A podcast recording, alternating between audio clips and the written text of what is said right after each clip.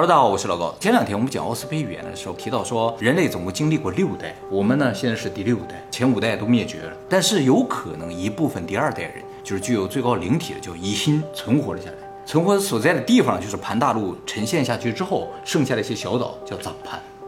哎，而且呢，在考古上也确实发现了，日本呢在一万多年前岛上确实有人居住，他们就有可能是第二代人类，叫疑心。一万多年前，一万多年前，现在是挖到了很多他们的东西。这些人呢，就是我们今天要讲的绳文人。绳文人的遗迹啊，目前在日本全岛都有发现啊。主要呢是一些土偶、土器，就是瓦罐、弓箭、鱼叉、船、房子之类的东西。这些东西年代非常久远啊，最古老的距今一万六千五百年，是一堆瓦罐啊，在日本青森那个地方发现。就在一九八八年的时候啊，青森那块儿有一户人家，他们要翻新自己老房子，就请人来做地质调查，看看地稳不稳呢。结果就从地下挖出了一堆瓦罐，经过专家的鉴定，加上放射线定年法的测定啊，这瓦罐都是一万六千五百年前。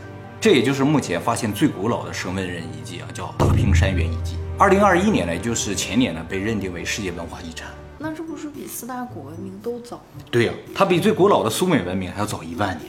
那它还不属于文明是吗？啊，对，所以不叫神文文明，那它属于猿人的那种。也不是。现在越挖越发现，它有可能是个文明，只是和我们通常理解的文明不一样，非常特别。咋盘？咋盘？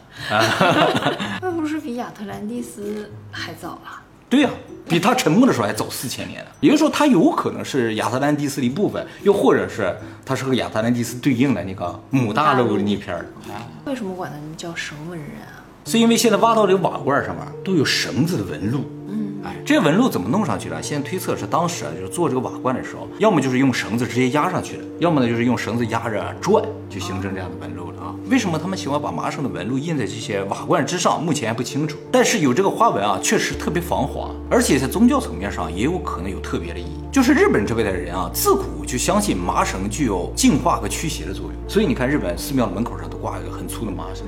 哎，相当于结界，用麻绳捆起来的地方，那些邪灵就进不来。推测什么人当时就有这样一种信仰，他们就把这个麻绳的痕迹啊印到各个东西上面去。哎，这个东西呢就具有净化的作用，特别是在瓦罐上里边装吃的时候，就有净化食物的作用。或者是你觉得一些不好的东西放到这个罐子里，就有封印的作用。目前全日本呢发现了绳文人遗迹多达九万处，这么 对多，啊，分散在日本各地了，到处都有。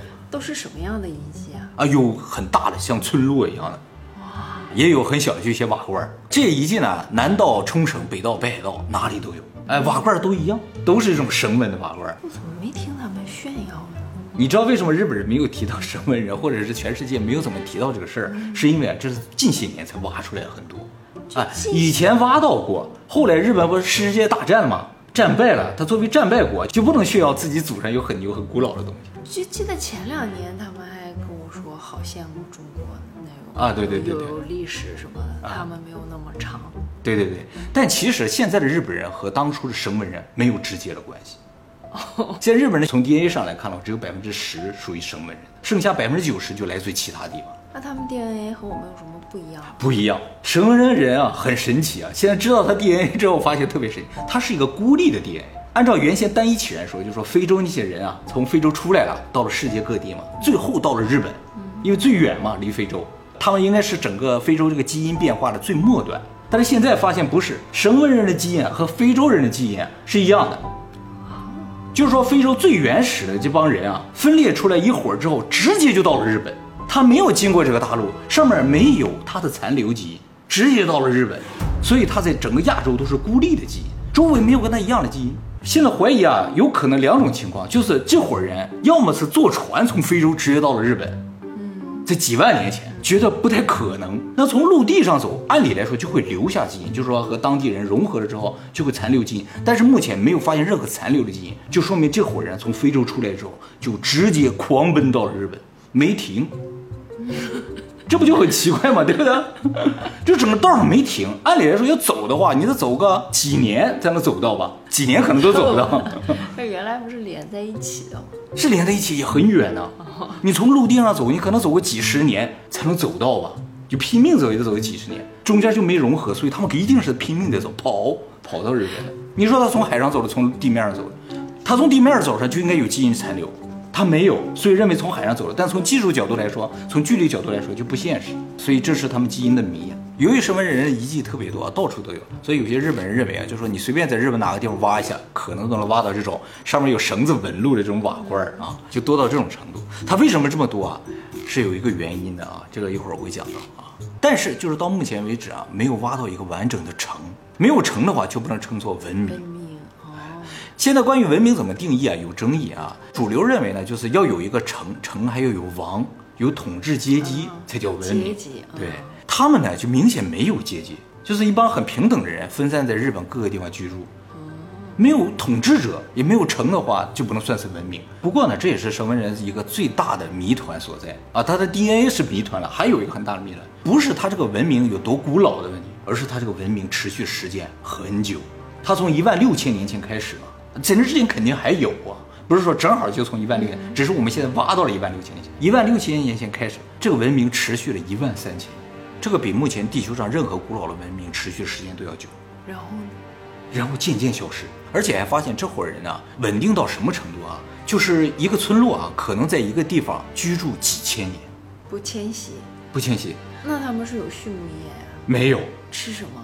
狩猎采摘。目前已知持续最久的是一个在北海道的绳文人遗址，叫原岛遗址。这个村落啊，在这个地方住了六千年。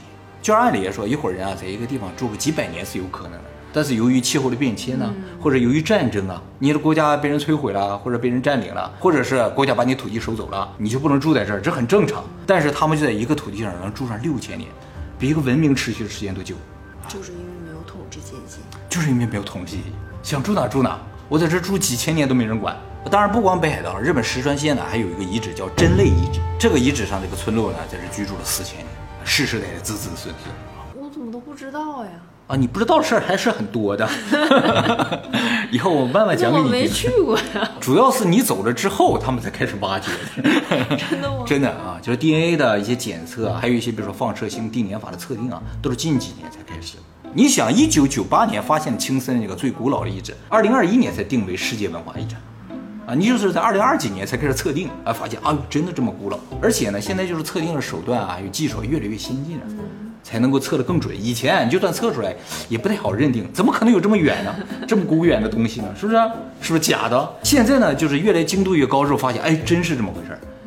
还有就是，一旦日本这个地方发现了个一万多年前的文明，这就颠覆了整个世界考古学啊！伊拉克那边一顿挖，才六千年，这一下挖出个一万六千年，这可怎么办呢？是不是？所以啊，对于日本这个神文人的鉴定啊，是特别仔细的。那那个人鱼干呢？还没研究完？人鱼干好像快要研究出结果了，是吧？真的啊？啊，就是最近啊！如果有什么消息了，随时告诉大家。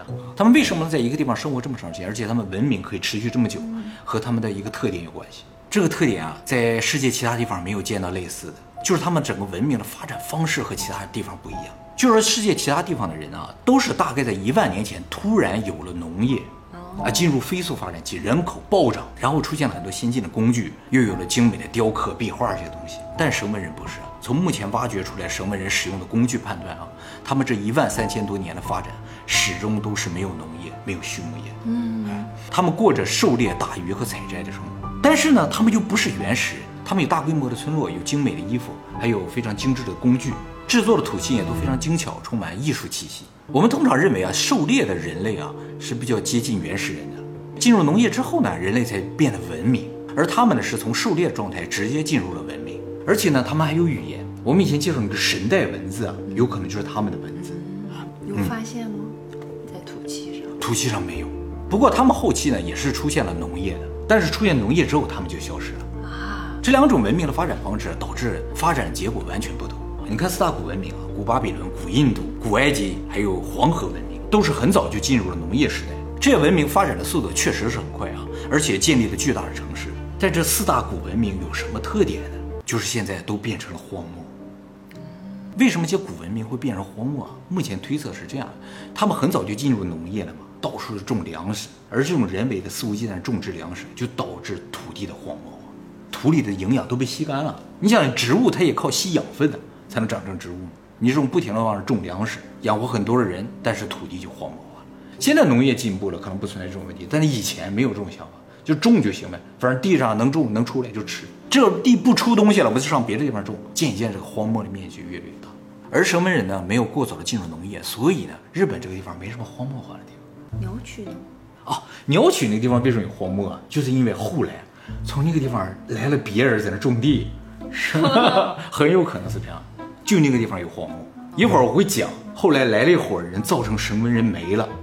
哎，这伙人就是从鸟取那边地方过来的，真的。目前在绳文的考古发现中啊，最神奇的一个东西就是土偶，这一万多年前呢？一万多年前的。其中知名度最高的就是青森出土的一个土偶。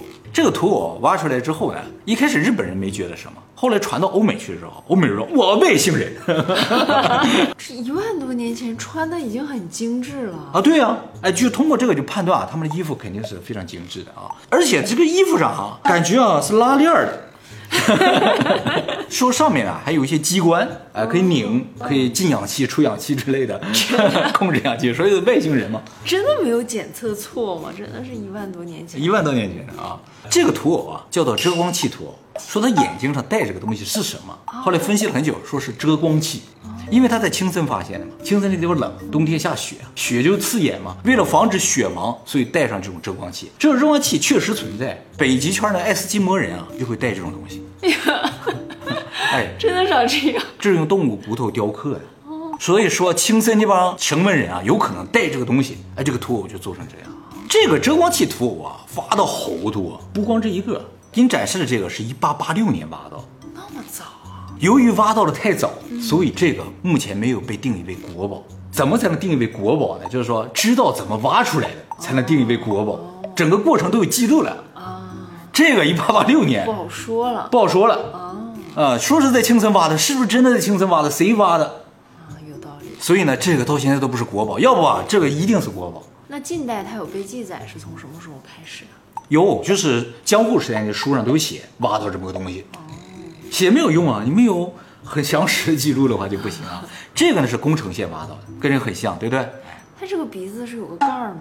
就有个眼儿吧，就嘴这个地方还有呼吸用的东西，身上明显有一些齿轮啊、装置什么的啊，这些都没看到怎么挖的。都挖的太早了。还有一个非常特别的土偶呢，是这个。哎，这长得不一样了。这个土偶是目前日本挖到的最大的一个土偶，在距今四千七百年前的遗迹中发现的，高四十五厘米。这个呢就是国宝了，叫绳门女神。这个人好像是仰望天空一样的啊。像这样的土偶，全日本总共发现了两万多个，各式各样的头啊、眼睛、脸啊，什么型都有，但是姿势都差不多。很多呢都最近才挖出来的啊，所以说现在地下可能还有更多没挖到的。干什么用的也不是很清楚。说绳门人真是很闲呐、这一万多年就做这些东西啊，做很多。但是发现这各式各样的人偶有几个共通点啊，第一个呢就是大部分都是女性，当然有些是看不出性别的啊，但是能看出性别的都是女性。第二个特点呢就是目前发现百分之九十五的图偶啊都是破碎的，是故意的给它打破的。怎么知道是故意的，而不是因为时间太久远它压碎了啊？是这些图偶啊挖着的时候就是一些零件儿啊，但是这些零件儿在各个地方埋着，就是都能凑在一起形成一个图偶。那刚才那些都是拼出来的。对，有一些是拼出来的，也有百分之五是完整的嘛，大部分都是拼起来，这些碎片还都能找着，离得不远。离得不远，呃，故意埋在各个地方。所以这个土偶呢，实际上就是做好了之后给它打碎，然后埋起来。那你猜它是干什么用？扎小人用的。哎，你感觉是诅咒用的，是不是？一开始觉得有可能用来诅咒的，但是呢，为了诅咒某一个人，做一个这么精致的不合理，对不对？现在觉得有可能有两种作用啊，一个呢就是作为人的分身，就是在绳文时代的时候啊，生孩子有可能是一件非常危险的事情啊，现在也算是很危险。很多女性在生孩子的时候可能会死掉，所以呢，一旦女性怀孕了，就会给她做这么一个人偶哦，作为她的分身，把她打碎了之后呢，就相当于带走她的厄运哦，保证她能够安产。哎，是这样一种祈愿的作用。第二种可能性呢，就是认为这些土偶呢，并不是为特定女性制作的，而是一个单纯的生命的象征。就是有可能在绳文人看来啊，女性呢就是生命之源，因为只有她们能够生孩子，能够产出生命。啊而我们要想生存下去的话，也要吃生命嘛，吃的不管是植物还是动物了，都是生命嘛。所以生命是生命能够延续下去的一个最重要的一个源泉。因此呢，他们就不停地做这种女性形象的图偶，代表生命之源，然后将它们打碎，散落在地上各个地方，就像播种生命一样，让这个地方能够生生不息，也是这样一种祈愿活动啊。打碎祈愿，感觉有点啊，诡异。对，打碎这个地方呢，按照刚才第一种说法更接近一些，是吧？啊但这两种猜测啊，都可以很好的解释为什么脱偶是女性。当然，也有学者认为这些脱偶文可能有其他的作用，因为有些脱偶呢并不像人，啊，也不好确定是女性，所以究竟是干什么的不知道。三只手指头，对，长得它是个动物呀。对，是个动物。那么除了脱偶之外，现在还发现了大量的绳纹土器，这是他们用的杯子还是桶哦，这么漂亮啊对好复杂啊。啊？这不像原始人做的，对不对？现在还知道了一个非常神奇的事情，就是绳纹人这一万三千年没有发生过任何冲突和战争，就是目前发掘出的绳文人的遗骨啊，几乎没有发现因为暴力致死的这样的遗骨，都是自然死亡。寿命长吗？它们？寿命可能不是很长，四十岁左右。哎，但是呢，就没有头里边插个剑啊，身上插个刀的，没有。就算是有断胳膊断腿的，也都活了很久，就说明啊，他们会养这些断胳膊断腿儿的人。而且最根本上，绳文出土了这么多文物嘛，里边压根儿就没有发现对人的武器，就是没有一看就是用来杀人的东西，没有，都是用来狩猎的，或者是做什么东西用的工具。可是狩猎的武器可以直接杀人。但是啊，他们狩猎那些动物都不是很大，所以用的武器相对来说比较小一点，没有什么大砍刀啊、大斧头啊，没有。弹弓啊？对之类的，弹弓啊，或者小的弓箭啊，没有大型武器，啊，就没有长矛什么的，没有，就是没有发现专门用来针对人的这种东西。他们不是酷爱绳子吗？绳子，而世界其他的文明啊，那种战争遗迹就特别常见。所以我们一直认为人类是从野蛮进入文明，有可能是不对的。是我们进入了文明之后啊，才开始了大规模的战争。所以就感觉绳文人这样一种生活状态啊，是人类本该有的一种生活状态，就是没有什么争端和大自然调和，任何人之间也没有什么矛盾。但是这样的绳文人呢，最终还是消失了。就是他们经过一万三千多年的发展之后啊，也就是距今三千年前，日本这个岛上突然来了一伙人，这伙人后来被叫做弥生人。弥生人和绳文人完全不同，他们会农业，来的时候就带着水稻来的，所以到了就开始种地。定居下来之后呢，人口也迅速增长，不断的扩张地盘。但是目前呢，没有发现弥生人和绳纹人之间冲突的痕迹，就是绳纹人发现他们来了之后，自己就退走了，退到日本的两端，北海道和冲绳。那那伙人是从中间来的，对，从中间就是从鸟取那个地方来的，沙漠那个地方来的，开始种。开始种，到了先种下嘛，吃饱饭了才能扩张地盘嘛，所以他们就从中间不断的扩张，挤压绳纹人到两侧去了。当然，有些绳纹人可能就和弥生人啊产生了融合，啊，就是现在的日本人。只不过呢，就是弥生人，因为他们有农业，所以人口增长速度越来越快，所以后来日本人基因里边弥生人的基因占了百分之九十，而绳纹人只剩了百分之十。而这个弥生人里边有一部分呢，有可能就是秦始皇派出去的五千童男童女，时间点也差不多能对得上。弥生人的长相和绳纹人也完全不同。二零一八年，日本国立科技博物馆呢，从绳文遗迹中的一个女性牙齿中提取出了 DNA，然后用她的头骨和 DNA 呢，复原了这个绳文女性的长相，大概是这个样子。这不像非洲人呀。哦，但是他们基因更接近非洲人，有可能非洲人当初就长这样，啊，眼睛是茶色的，头发呢是卷卷的，说肤色更黑一些，比亚洲人啊，就是挺像爱斯基摩人的。啊，是不是有点像啊？说这个女性呢，应该是三千八百年前的一个四十多岁的女性啊。目前复原的神文人相貌啊，感觉都是五官比较立体的，特别像冲绳那边的人的长相啊。弥生人呢，就是比较淡颜的。哎，弥生人来了之后呢，日本就进入了农业时代，也叫弥生时代。但是进入弥生时代之后啊，日本就有了大规模的冲突。其实按理来说，进入农业之后，粮食产出稳定了，人人都有饭吃了，感觉上就不应该有冲突。但是啊，这个全世界的古文明来看的话，只要进入农业之后啊，人类的大规模冲突就会出现。呃，目前认为可能的原因是这样：一方面就是粮食产出效率高了之后，人口激增，人口多了之后呢，就会容易产生矛盾嘛。另一方面就是狩猎时代能不能吃上饭，完全看自己的个人能力，而农业时代不是这样的啊，主要看天气。就是在不同的地方同样种下种子，那有的地方天气好的话，天气不好了，我，就颗粒无收。这样的情况一旦严重的话，地域性的贫富差距就会产生，就有的阶级就会爆发大规模的人口流动和冲突。这种冲突多了之后，各个地方就会产生割据的政权，就会出现一些小的国家。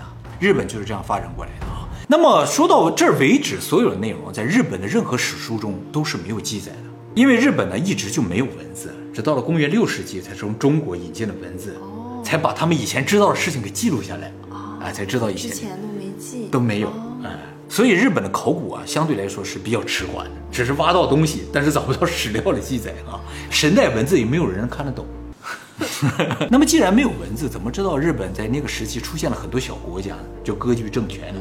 是因为日本各地啊都发现了很多的巨大的古坟，就有点像秦始皇陵一样的那种陵墓很多。呃，当然不是一个规模的啊，比那小一些。这一些吗呃，这只有一些吧，具体多大也不知道里边，因为里边都没有挖开过啊。日本保护的很好。推测呢，这些古坟呢，就是弥生时代后期的时候，各个地方的政权，这些大王们修建了自己的陵墓嘛。因此呢，日本弥生时代的后期呢，就开始叫古坟时代。所以日本古代的这个发展顺序是这样的，就是最早一万六千年前大概出现了绳文人，这绳文人经过一万三千年的发展，都是相安无事的，没有任何的战争和冲突。但是在三千年前呢，来了一伙弥生人，进入了弥生时代，一种农业时代。弥生什么意思啊？对啊，就是草木繁盛的意思，农业时代嘛。然后弥生时代经过一千三百年的发展，进入了古坟时代，就是各个地方割据，产生一些小国家。古坟时代发展了四百年，就是公元七世纪左右的时候，进入了飞鸟时代。这个时候呢，日本才有了文字。飞鸟时代为什么叫飞鸟？是因为当时都定在飞鸟那个地方，有个地名叫飞鸟，所以叫飞鸟时代，就相当于叫江户时代嘛。啊，在江户那个地方，所以日本有比较明确的历史记载的时期呢，是从飞鸟时代开始。在那之前呢，都是考古推测的，这绳文的考古也是得到了国际上的认可了吗？渐渐正在认可之中。还没认可呢。对啊，因为它没有什么文字记载，然后只是技术越来越先进之后，我渐渐知道这些东西非常的古远。那这些东西来自一万多年前，当然是认可的，先是认可的国国际上都是认可的。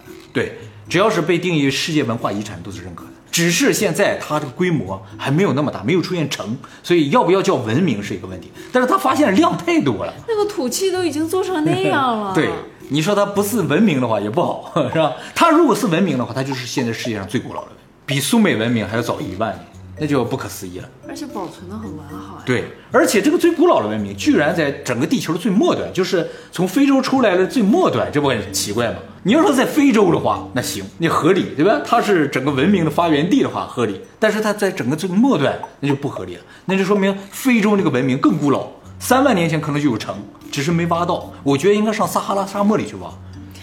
对不对？那沙漠啊，以前肯定有巨大的城啊，周围那些土地都已经被吸的不行了，变成沙漠了。以前不说在沙漠里发现了撒哈拉之眼吗？啊，对，有可能是亚特兰蒂斯嘛，就说现在有沙漠的地方，你就找一找，说不定底下就有城。